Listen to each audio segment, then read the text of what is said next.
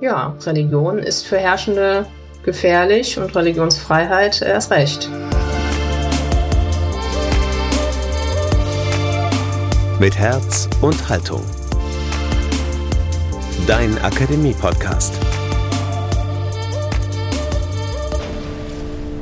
Das Herz der Menschenrechte. Katja Voges über den Stand und die Bedrohungen der Religionsfreiheit weltweit. Ihr hört den Podcast aus der Katholischen Akademie im Bistum Dresden-Meißen. Hier bekommt ihr regelmäßig Input zu den großen Debatten unserer Zeit aus Kirche und Religion, Politik und Gesellschaft, Kultur und Wissenschaft. Mein Name ist Daniel Heinze. Herzlich willkommen. Im deutschen Grundgesetz steht sie an prominenter Stelle, gleich zu Beginn im Artikel 4, die Religionsfreiheit bis sie dort und in anderen grundlegenden Rechtsdokumenten gelandet ist, etwa in der Allgemeinen Erklärung der Menschenrechte der Vereinten Nationen 1948, war es ein mühsamer Weg, auch gegen kirchliche Widerstände. Heute ist die Religionsfreiheit in Deutschland als menschenrechtliche Errungenschaft anerkannt. Ihre genaue Reichweite und ihr Verhältnis zu anderen Grundrechten ist jedoch zugleich interpretationsbedürftig und politisch damit oft umstritten. Weltweit kann leider noch keine Rede davon sein, dass die Religionsfreiheit dauerhaft oder flächendeckend gesichert wäre. Vielmehr ist sie bedroht durch theokratische, kommunistische oder autokratische Regime. Auch in Demokratien wie Indien ist sie keine Selbstverständlichkeit. Dabei leiden häufig vor allem Christinnen und Christen wegen ihres Glaubens unter Bedrängnis oder sogar Verfolgung. Wegen des Glaubens diskriminiert und eingeschüchtert zu werden, gehört zum Alltag vieler Menschen. Bedrohung und Gewalt sind keine Seltenheit für den Schutz der Religionsfreiheit und eine freie Religionsausübung für möglichst viele Menschen weltweit engagiert sich das kirchliche Hilfswerk Missio Aachen. Dr. Katja Voges ist hier Leiterin des Teams Menschenrechte und Religionsfreiheit. Und sie ist heute unser Gast. Frau Dr. Voges, herzlich willkommen bei Mit Herz und Haltung. Hallo Herr Heinze, Dankeschön.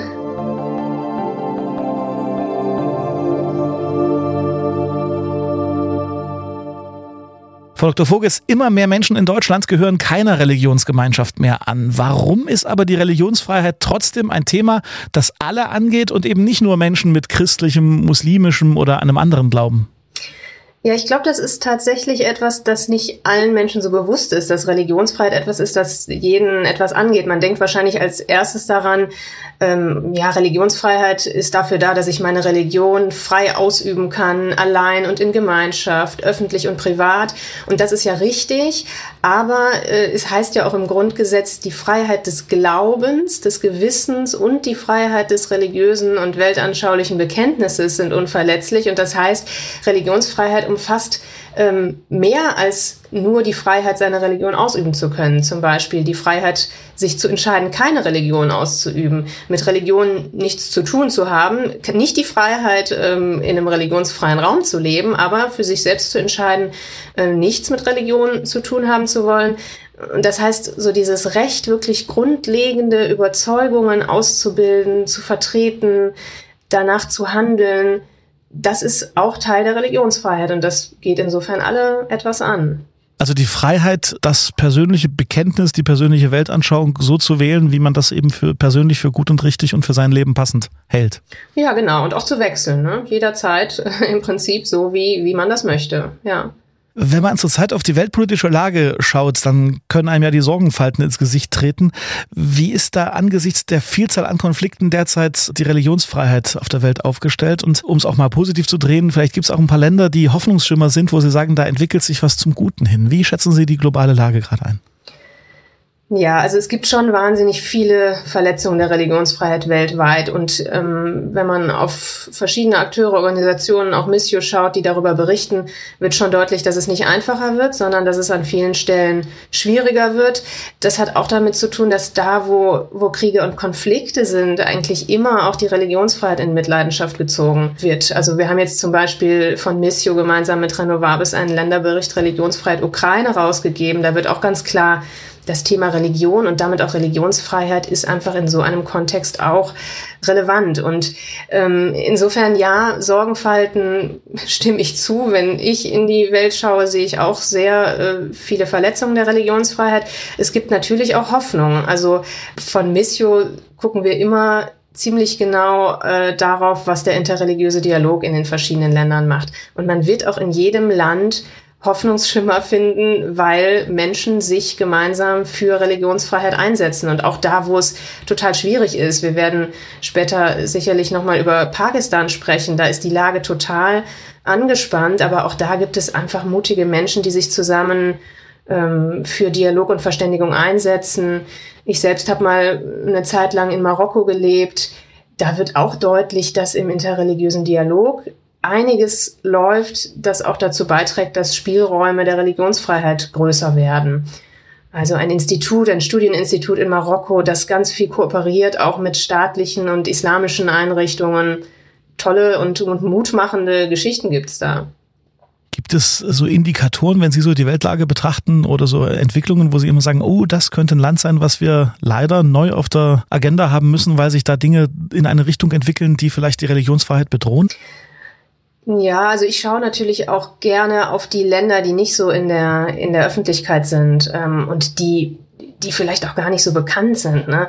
Also natürlich äh, haben wir einmal im Fokus sehr stark, ich bei meiner Arbeit, die MENA-Region, das heißt Nordafrika, der Mittlere und Nahe Osten. Ähm, da, das sind islamisch geprägte Länder. Da ist zwar vieles in Gang, was auch positiv stimmen kann, aber es gibt faktisch äh, für Nicht-Musliminnen und Muslime viele Einschränkungen. Alleine im im Familienrecht, äh, Benachteiligung bei, im, beim Erbe, bei Sorgerecht und so weiter. Also wirklich sehr, sehr viele konkrete Schwierigkeiten. Das ist etwas, das ich immer auf dem Schirm habe, aber eben auch ähm, mit unseren Länderberichten, die wir bei Missio rausgeben, mal kleinere Länder, die die Leute gar nicht auf dem Schirm haben. Zum Beispiel Turkmenistan, also ein zentralasiatisches Land. Und in diesen Ländern ist es so, dass Religion sehr stark als Konkurrenz zur Staatsideologie gesehen wird. Und in Turkmenistan, da haben wir einen Bericht rausgegeben, das ist, äh, behaupte ich, einer der seltenen Einblicke wirklich in die Situation der Religionsfreiheit im Land, wo deutlich wird, dass der Staat Religion und in dem Fall Islam äh, stark vereinnahmt und auch umdeutet, also ganz spannende Geschichten, um Kontrolle zu behalten über die Leute Religion ist immer etwas, das die Leute irgendwie auch mobilisiert, gegen Herrschende äh, sich zu stellen und insofern eine Riesengefahr. Und was da zum Beispiel im Land passiert, finde ich spannend, auch mal darauf aufmerksam zu machen, weil das kein Mensch auf dem Schirm hat. Religion ist halt immer auch was sehr Persönliches und sehr, sehr Emotionales und dementsprechend, ne, wenn man da einmal die Gefühle, die religiösen Gefühle anspricht, dann ist das eine sehr wirkmächtige Sache, die dann in Menschen passieren kann, wenn man plötzlich mit, mit der Religion andere Agenden äh, quasi vorantreibt. Ja. Ja, auf jeden Fall. Und das ist auch was, was, äh, was wirklich Religion gefährlich macht für autoritäre Staaten. Ne? Ich meine, da können wir auch nach China oder Nordkorea ist natürlich das absolute äh, Horrorbeispiel, sage ich mal, ähm, schauen. Ähm, ja, Religion ist für Herrschende gefährlich und Religionsfreiheit erst recht. Und doch ist Religionsfreiheit ja irgendwie ein abstrakter Begriff und es ist gar nicht so einfach, glaube ich, so im Detail zu bestimmen, was das genau ist. Ich gehe davon aus, dass sich auch die Vorstellungen ja unterscheiden, was manche Menschen mit dem Begriff verbinden. Wie schafft man es angesichts dieser Unschärfen über Religionsfreiheit zu berichten und äh, wie kann man das Maß an Religionsfreiheit oder Unfreiheit messen und vergleichen, wie man es beispielsweise mit dem Bruttoinlandsprodukt machen könnte? Ja, das ist natürlich ein Riesenthema, weil ähm, der, der Punkt, den ich wichtig finde, um einfach auch den Menschen zu zeigen, was ist Religionsfreiheit und warum ist sie relevant, ist viel darüber zu sprechen und zu berichten, auch aus, aus der ganzen Welt zu berichten. Und da gibt's natürlich verschiedenste Akteure, die, die berichten und die das in unterschiedlicher Form machen, die das auch in Form, wie Sie das jetzt gerade äh, angesprochen haben, machen, dass, ähm, dass ein Ranking erstellt wird, dass sehr stark verglichen wird und so weiter. Und mein erster Punkt wäre, dass wir all das brauchen. Also wir brauchen unterschiedliche Formen der Berichterstattung. Ähm, es ist aber insofern äh, auch gefährlich, solche verschiedenen Formen zu haben, weil man es natürlich einordnen muss. Also man muss wissen, dass die sehr wertvollen International Religious Freedom Reports vom US-Außenministerium politisch gefärbt sind. Sonst versteht man sie nicht, sonst kann man nicht einschätzen, warum die Situation so dargestellt wird, wie sie dargestellt wird. Man muss wissen, dass ein, ähm, dass ein Ranking vom Hilfswerk ähm, Open Doors äh, sehr stark sich die Situation auch von Konvertitinnen und Konvertiten anschaut, sehr stark auch in diesem Thema Mission drin ist, teilweise auch ähm, ja, äh, selbst äh, in den Ländern äh, die Situation manchmal verschärft und so weiter, um wirklich auch zu wissen, äh, wie schätze ich das ein. Das ist durchaus kritisch zu sehen und zumindest muss man wissen, wie man diese Dinge liest. Und ich glaube, dass das Wichtigste ist, immer wieder qualitative Studien zu haben. Also das ist auch das, was Missio macht, diese Länderberichte weil bestimmte Vergleiche, Rankings, Punktzahlen und so weiter einfach nicht das ähm, widerspiegeln können, was es, was, was wirklich im Land los ist. Und sich dann diese ganzen Sachen zusammenzunehmen, quantitativ, qualitativ, zu gucken, wie kann ich das einordnen und lesen, das ist dann die große Kunst, aber das braucht es, glaube ich, schon, um, um dann wirklich zu einem, zu einem Bild zu kommen. Ich habe noch ein Beispiel dafür, ähm, dass die Öffentlichkeit natürlich gerne möglichst klare Zahlen hätte. Als es um Asia Bibi ging, die Christin, die in Pakistan wegen Blasphemie angeklagt war, da hat das Heute-Journal sich beim Missio gemeldet und wollte wissen, ja, auf welchem Platz liegt denn jetzt Pakistan in Sachen Christenverfolgung? Und ähm, da haben wir dann ein bisschen differenziertere Infos geliefert.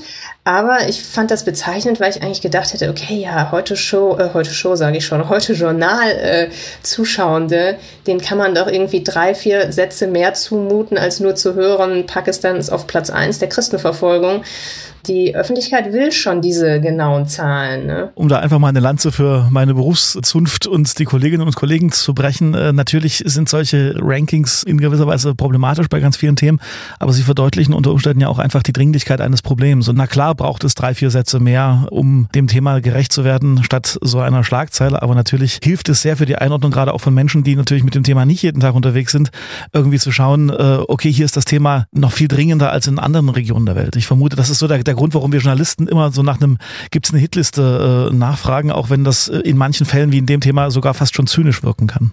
Ja, genau. Also das verstehe ich auch journalistisch gesehen und was die Aufmerksamkeit angeht, äh, absolut, ja. Es ist halt nur die Gefahr, dann in so einen Vergleich auch zu kommen. Ja, in dem Land ist es dann nochmal fünf Stufen schlechter als im anderen. Dabei ist ja der Kontext so unterschiedlich, dass es kaum möglich ist, es zu vergleichen. Für verschiedene Religionsgemeinschaften ist es wieder unterschiedlich und so. Ja, man kann ja nicht Elend gegen Elend aufwiegen. Ne? Genau, das ist so ein bisschen der Punkt, den, den wir immer im Kopf haben. Aber naja, also ich glaube, die Mischung braucht's und ähm, Aufmerksamkeit für das Thema Religionsfreiheit, das, das kann nicht schaden, aber es, ähm, man muss eben auch aufpassen, dass das Thema nicht instrumentalisiert wird. Also da gibt's in, in Deutschland schon auch verschiedene politische Akteure, die das Thema vereinnahmen, ne? gerade von rechts außen. Da kommen wir auf alle Fälle nachher auch nochmal dazu, weil das ist ja gerade auch angesichts der aktuellen weltpolitischen Lage äh, durchaus auch wieder ein Thema. Ich würde aber gern zunächst erst nochmal auf Pakistan kommen, denn Sie kommen gerade aus einer Reise aus Pakistan. Sie waren dort dienstlich. Vielleicht beschreiben Sie mal ein bisschen oder erzählen Sie mal ein bisschen, was Sie in dem Land erlebt haben, was dort in Sachen Religionsfreiheit gerade die großen Probleme sind und vielleicht auch, was wir als Menschen in Deutschland, die so schrecklich weit weg sind, äh, vielleicht tun können oder wo wir besonders gut zuhören können, um dem Thema Religionsfreiheit ja eine größere Wirkmächtigkeit zu geben? Ja, gerne. Das ist tatsächlich jetzt äh, gerade noch ein Thema Pakistan, das äh, ja mir schwirrt noch der Kopf, muss ich sagen. Ich weiß gar nicht, wenn Leute fragen, was was habt ihr erlebt, weiß ich gar nicht so ganz, wo ich anfangen soll. Ähm, aber gerade was das Thema Religionsfreiheit angeht, ähm, gibt es in Pakistan einfach ähm, ein paar Themen, die ja, die eigentlich kaum zu, zu begreifen sind. Ähm, was als erstes immer wieder genannt wird und was auch total relevant im Land ist, sind diese Blasphemiegesetze. Das heißt, es gibt in Pakistan Blasphemiegesetze, die unter ähm, in den 70er, 80er ähm, Jahren ausgeweitet wurden nochmal und sehr selektiv sich auf den Islam beziehen. Das heißt, ähm, wenn man den Koran schändet, was auch immer das heißt, das ist sehr offen formuliert, dann äh, kann man sehr lange ins Gefängnis kommen. Noch gefährlicher ist der Paragraph, äh, der sich auf den Propheten Mohammed bezieht, wenn man äh, ihn beleidigt, verunglimpft äh, etc., also auch da wieder sehr offen formuliert, dann kann man mit dem Tode bestraft werden. Meistens heißt das, dass die Leute ja Ewigkeiten hin, hinter Gittern verschwinden. Und das Problem bei diesen Blasphemiegesetzen ist, dass die missbraucht werden, auch um irgendwelche Nachbarschaftsstreitigkeiten zu lösen. Also wir haben so viel davon gehört, dass Leute einfach äh, ja mehr oder weniger aus einer Laune oder aus einem Streit heraus andere beschuldigen, Blasphemie begangen zu haben. Und diese Leute verschwinden dann wirklich im Gefängnis oder wenn sie mit ihrem Bild irgendwo in der Öffentlichkeit ähm, auftauchen, ist das Problem, dass es in der Gesellschaft einfach sehr viele extremistische Kräfte gibt, die es sich dann zur Aufgabe machen, diese Leute äh, umzubringen, ganz einfach. Das heißt, wir haben Leute getroffen, die ähm, versteckt sind, weil sie wegen Blasphemie angeklagt sind die entweder sagen, okay, Hauptsache ich komme ins Gefängnis, dann bin ich zumindest schon mal sicher, nicht äh, davor sicher, auf der Straße umgebracht zu werden, oder die ganz klar wissen, sie können, sie haben in diesem Land keine Zukunft mehr. Also durch so einen Vorwurf kann die Zukunft total verbaut sein. Das heißt, das ist einmal ein riesiges Problem. Das betrifft auch Muslime, aber hauptsächlich eben nicht muslimische Minderheiten. Was gibt's da neben dem Christentum noch an Religionen? Es gibt, ähm, also einmal eine große Gruppe sind Hindus. Äh, dann gibt's aber auch andere Sikh, äh, kleinere religiöse Gruppen. Es gibt die, die Ahmadiyya-Muslime, auch ein Riesenthema im Land, weil ich jetzt so selbstverständlich sage, Ahmadiyya-Muslime, für uns sind das Muslime.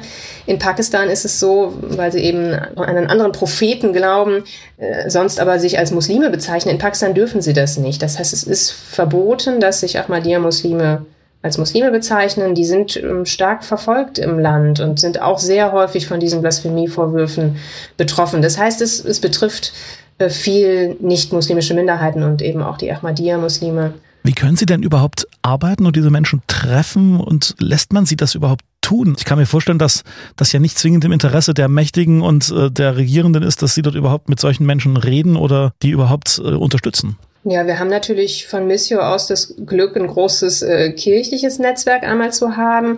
Und dann ähm, sind wir aber auch so über unsere Kampagnenarbeit, dazu kann ich gleich noch was sagen, sind wir mit Menschenrechtsorganisationen in Kontakt. Und wir sind auch mit einer Menschenrechtsorganisation in Kontakt gewesen, die auch sehr aktiv jetzt gerade ist ähm, im Fall Jaranwala. Das ist ein Ort, der ähm, im Distrikt Faisalabad liegt. Und da gab es im August ganz äh, extreme Ausschreitungen, Gewalt gegen christliche Dörfer. Das Ganze ging auch los mit einem Blasphemievorwurf gegen zwei junge Männer.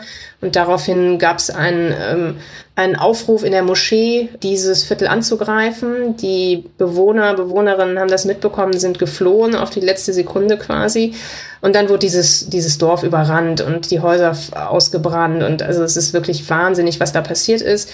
Und diese NGO, von der ich gesprochen habe, ist sehr stark auch in Kontakt mit der Bevölkerung, die Kirche natürlich auch, äh, aber eben auch diese Menschenrechtsorganisation, die sich um Leute kümmert, die ähm, sehr stark jetzt da im Kreuzfeuer sind, die wirklich auch nicht mehr auf die Straße können, obwohl ihre Häuser, das muss man sich wirklich mal vorstellen, ihre Häuser verbrannt sind und sie da vor dem Nichts stehen, sind sie zusätzlich jetzt noch ähm, ja in Gefahr, weil ihnen Blasphemie vorgeworfen wird. Äh, diese beiden Brüder sind im Gefängnis, naja, und die Familie dieser Brüder ist auch ähm, äh, natürlich im Versteck jetzt gerade, aber über diese Menschenrechtsorganisationen haben wir eben auch die Möglichkeit, ähm, Leute zu treffen und wirklich Informationen aus erster Hand zu bekommen und starke Leute zu treffen, ne, die in so einer Situation da noch anpacken und nicht die Hoffnung verlieren. Also das sind schon Begegnungen gewesen. Deswegen habe ich zu Beginn gesagt, mir schwirrt noch der Kopf. Also das sind wirklich Dinge, die wir nicht vergessen werden. Ne? Also was können Sie tun? Wahrscheinlich eine der Hauptmöglichkeiten ist Öffentlichkeit schaffen, ne? oder für diese Schicksale. Ja, genau. Also das ist immer die Frage. Wir müssen natürlich sehr, sehr genau fragen vor Ort, was den Leuten etwas bringt. Äh, Im Falle dieser Menschenrechtsorganisation ist das Aufmerksamkeit. Das die, heißt, die wollen sogar, dass wir, dass wir berichten, dass wir die, über die Arbeit berichten. Das ist im Prinzip deren Versicherung auch äh, Aufmerksamkeit zu bekommen. Mm, was Menschen angeht, die jetzt da versteckt sind, ähm, ist das im Einzelfall abzuwägen, was etwas bringt. Ich meine, die Öffentlichkeit bei Asia Bibi hat schon gebracht, dass sie dann im Endeffekt äh, freigesprochen wurde, diese Frau, die so lange im Gefängnis war was wir noch machen, ähm, wir waren jetzt zum Beispiel nach der Reise in Berlin und haben den Beauftragten der Bundesregierung für die weltweite Religions- und Weltanschauungsfreiheit getroffen, den Frank Schwabe.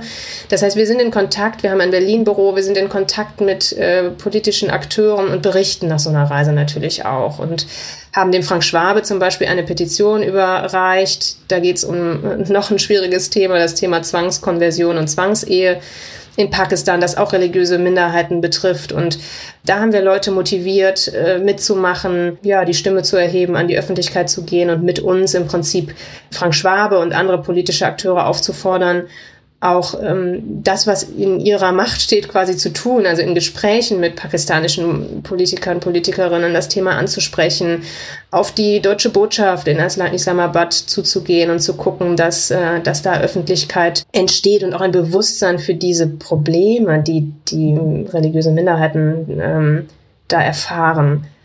Also das manchmal erscheint es wie ein Tropfen auf den heißen Stein, aber wir haben jetzt vor Ort einfach wieder gemerkt, die Leute sagen, sie, sie brauchen das, sie brauchen diese Unterstützung, sie brauchen, sie sind gerührt, auch wenn wir in Deutschland über diese Situation Bescheid wissen und das tun, was irgendwie möglich ist politisch. Also die möchten, dass wir mit unseren Politikern darüber ins Gespräch treten. Dann schauen wir doch gleich mal zurück nach Deutschland, weil Sie haben ja gerade schon mehrfach erwähnt, zum einen die, die Diplomatie in den Ländern, um die es geht, aber eben auch die Menschen, die hier mit dem Thema sich auseinandersetzen, aber natürlich auch mal der Blick in unser Land selber. Wir haben es eingangs gesagt, in Deutschland hat die Religionsfreiheit als Grundrecht Verfassungsrang. Und ich würde gerne mit Ihnen ein bisschen über die Verfassungswirklichkeit sprechen. Wie hat sich die Situation der Religionsfreiheit in der letzten Zeit so in Deutschland entwickelt? Und wie weit gehen denn bei uns so die Interpretationen der Handelnden auseinander, wenn wir von Schutz der Religionsfreiheit sprechen? Und ganz konkret, wie schätzen Sie gerade die Arbeit unserer aktuellen Regierung ein bei dem Thema? Ja, also ich muss dazu sagen, ich beschäftige mich intensiv seit 2016 mit dem Thema Religionsfreiheit. Ich habe äh, in der Zeit natürlich schon viele Debatten auch in Deutschland mitverfolgt, auch wenn mein Fokus jetzt tatsächlich eher die Religionsfreiheit weltweit in in Partnerländern von, von Missio ist. Ähm, es gab in Deutschland immer wieder in der Zeit auch Debatten, also äh, um Knabenbeschneidung, um Schwimmunterricht. Das sind so diese Punkte, mit denen sich die, die deutsche Politik immer wieder ja beschäftigt. Ähm, religiöse Symbole äh, am Arbeitsplatz und so weiter. Das heißt, ich sehe schon, dass das Thema Religionsfreiheit immer wieder ähm, ja, diskutiert wird und auch wichtig ist. Und jetzt gerade auch zum Beispiel, als wir die Koranverbrennungen in Schweden und anderswo hatten, ähm, wurde ja auch viel darüber diskutiert, über die Frage Religionsfreiheit, Meinungsfreiheit. Wie stehen die beiden ähm, Rechte zueinander? Was kann ähm, auch in Deutschland gemacht werden im Bereich Religionsfreiheit, im Bereich Meinungsfreiheit? Das heißt, das Thema ist auf jeden Fall da und auf der Agenda. Fühlen Sie sich auch gesehen von den Regierenden mit dem, was sie tun und wahrgenommen? Ähm, ja, schon. Also ähm, wir werden gesehen, was, was unsere Expertise im Bereich Religionsfreiheit angeht. Das kann ich schon sagen. Also wenn wir ähm, auf politische Akteure zugehen, dann wissen die schon, dass sie auch auf uns angewiesen sind. Ne? Also dass sie auf, auf Informationen angewiesen sind, die auch tief gehen, die ähm, auch in die Breite gehen. Ne? Wir schauen als, als christliches Hilfswerk, katholisches ähm, Missionswerk natürlich auf die Situation insbesondere von Christinnen und Christen, aber wir haben immer alle Religions- und Weltanschauungsgemeinschaften im Blick und das wissen ähm, Politiker schon zu schätzen. Also da ist schon einiges möglich für uns, ähm, auch Einfluss zu nehmen. Äh, insgesamt würden wir uns natürlich wünschen, dass das Thema Religion und auch Religionsfreiheit nochmal stärker ähm, ja stärker auf dem ja auf dem Schirm der der Politik ist. Also wir haben jetzt gerade wieder gemerkt, in Pakistan wird so deutlich, dass eigentlich keine Politik, Außenpolitik, internationale Politik ohne das Thema Religion gemacht werden kann. Und ich glaube, auch wenn ähm, in der Politik, im, im, in der Entwicklungszusammenarbeit, auch in den Ministerien, dass ähm, in den letzten Jahren immer wieder deutlich geworden ist, die Leute verstehen das. Es gibt verschiedene, es gab verschiedene Initiativen auch im BMZ, im Bundesministerium für wirtschaftliche Zusammenarbeit und Entwicklung, um das Thema Religion äh, auf die Tagesordnung zu holen und zu zeigen, so wie wichtig dieser Faktor Religion ist. Aber es, das, es braucht schon, also wir müssen da schon dranbleiben, auch dass so ein Amt wie das vom Religionsfreiheitsbeauftragten bestehen bleibt. Das ist, denke ich, kein Selbstläufer dass, das, dass es das weiter gibt, ist ein gutes Zeichen, auch jetzt in der laufenden äh, Regierung. Aber da müssen schon auch NGOs und entsprechende Akteure aufpassen bei einem Regierungswechsel, dass sowas nicht hinten rüberfällt, weil das wichtige, wichtige Ämter sind ähm, und wichtige Personen. Also braucht es unbedingt diese, diese Lobby für die Menschen, die da betroffen sind, ne? im wahrsten Sinne des Wortes Lobbyarbeit. Ja, das, äh, das denke ich auch. Und da kommt jetzt ein anderes Thema noch rein. Danach haben Sie auch gefragt, ähm, danach, ob vielleicht die Religionsfreiheit auch, was die Interpretationen angeht, so ein bisschen in Gefahr ist in Deutschland.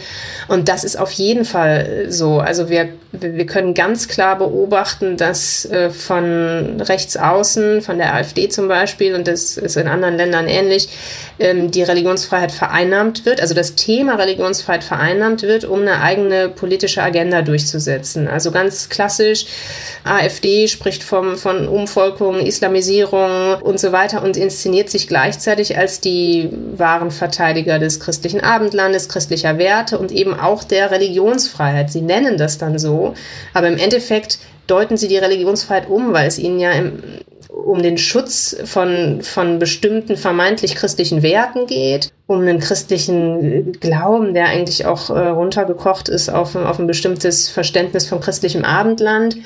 Und das ist gefährlich, weil dann in der öffentlichen Wahrnehmung deutlich wird, okay, Thema Religionsfreiheit ist irgendwie auch ein rechtes Thema, ist ein Thema, da können, kann auch dazu führen, dass andere Parteien sagen, ob bewusst oder unbewusst, wir ziehen uns lieber zurück aus dem Feld, weil dann werden wir sonst ähm, in einen Topf geworfen mit der AfD, die das Thema, die sich da breit macht quasi. Also das Bewusstsein ist da, das haben wir in Berlin auch wieder gemerkt dafür, dass das gefährlich ist. Aber da braucht es auch viel, viel Arbeit, um immer wieder zu sagen, worum geht's bei Religionsfreiheit eigentlich und ja. Haben Sie vielleicht Ideen oder, oder Strategien, wie man diesen Diskurs und dieses wichtige Thema interreligiöser Dialog, Religionsfreiheit vor populistischen oder rechtsextremen oder generell extremen Positionen schützen kann? Oder worauf man vielleicht achten sollte, wenn man, wenn man mit dem Thema konfrontiert ist und merkt, da ist vielleicht irgendwas so ein bisschen shady? Ja, also wir haben viel äh, uns oder wir machen aktuell uns viel Gedanken darüber. Wir hatten auch eine große Konferenz, Missio gemeinsam mit Justitia et Pax zum Thema Religionsfreiheit und Populismus. Da wird im Frühjahr ein, ein Tagungsband, ein, ja, ein wirklich ein umfangreiches Buch rauskommen. Äh, da haben wir auch die Frage, da stellen wir auch die Frage, was, was ist denn die Verantwortung und Aufgabe auch von, von Kirchen, äh, von Religionsgemeinschaften und so weiter. Und ähm, klar ist, es braucht Akteure wirklich in der Breite, die sich des Themas annehmen und die darüber berichten und auch ganz klar äh, Beispiele bringen, warum Religionsfreiheit ein Menschenrecht ist, das für alle gleichermaßen gilt, äh, warum auch der, der interreligiöse Dialog essentiell ist, um gemeinsam auch dafür zu sorgen, dass, dass die Religionsfreiheit ähm, ja dass Menschen Religionsfreiheit richtig verstehen und auch verstehen, warum es ein Recht ist, das alle betrifft. Also da braucht es viel auch Öffentlichkeitsarbeit. Ich meine, wir haben viele Medien auch als NGOs, äh, die, die, auf die wir zugreifen können, quasi, die uns zuhören, die auch unsere, unsere Themen bringen und da immer dran zu bleiben, das ist, glaube ich, ganz wichtig. Ja, und vielleicht konnten wir mit unserem kurzen Gespräch äh, ja auch ein kleines bisschen für das Thema mal wieder sensibilisieren und ein bisschen auch Ihre Arbeit in den Fokus rücken. Frau Dr. Voges, herzlichen Dank für dieses Gespräch. Ja, ich danke Ihnen, Herr Heinze.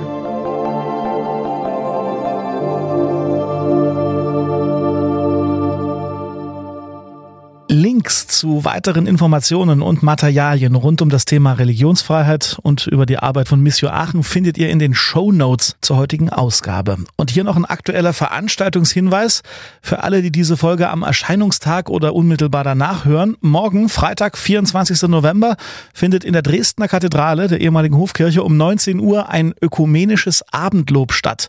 Organisiert vom Hilfswerk Kirche in Not, von Open Doors, der evangelisch-lutherischen Landeskirche Sachsens und dem Bistum Dresden Dresden-Meißen. Eine Andacht mit Taufgedächtnis und Gebet für verfolgte und bedrängte Menschen christlichen Glaubens weltweit. Das Bistum Dresden-Meißen überträgt dieses Abendlob im Rahmen des Red Wednesday auch als Livestream. Den Link findet ihr ebenfalls in den Show Notes, also im Begleittext zur heutigen Podcast-Folge.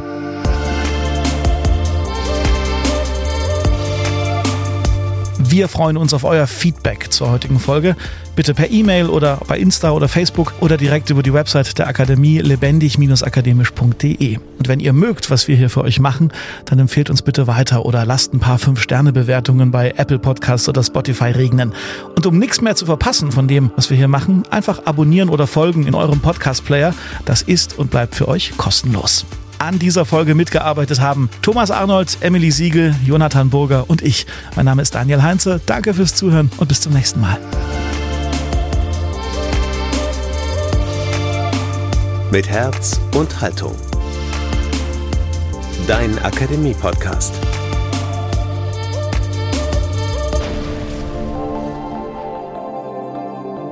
Ein Angebot der Katholischen Akademie im Bistum Dresden-Meißen.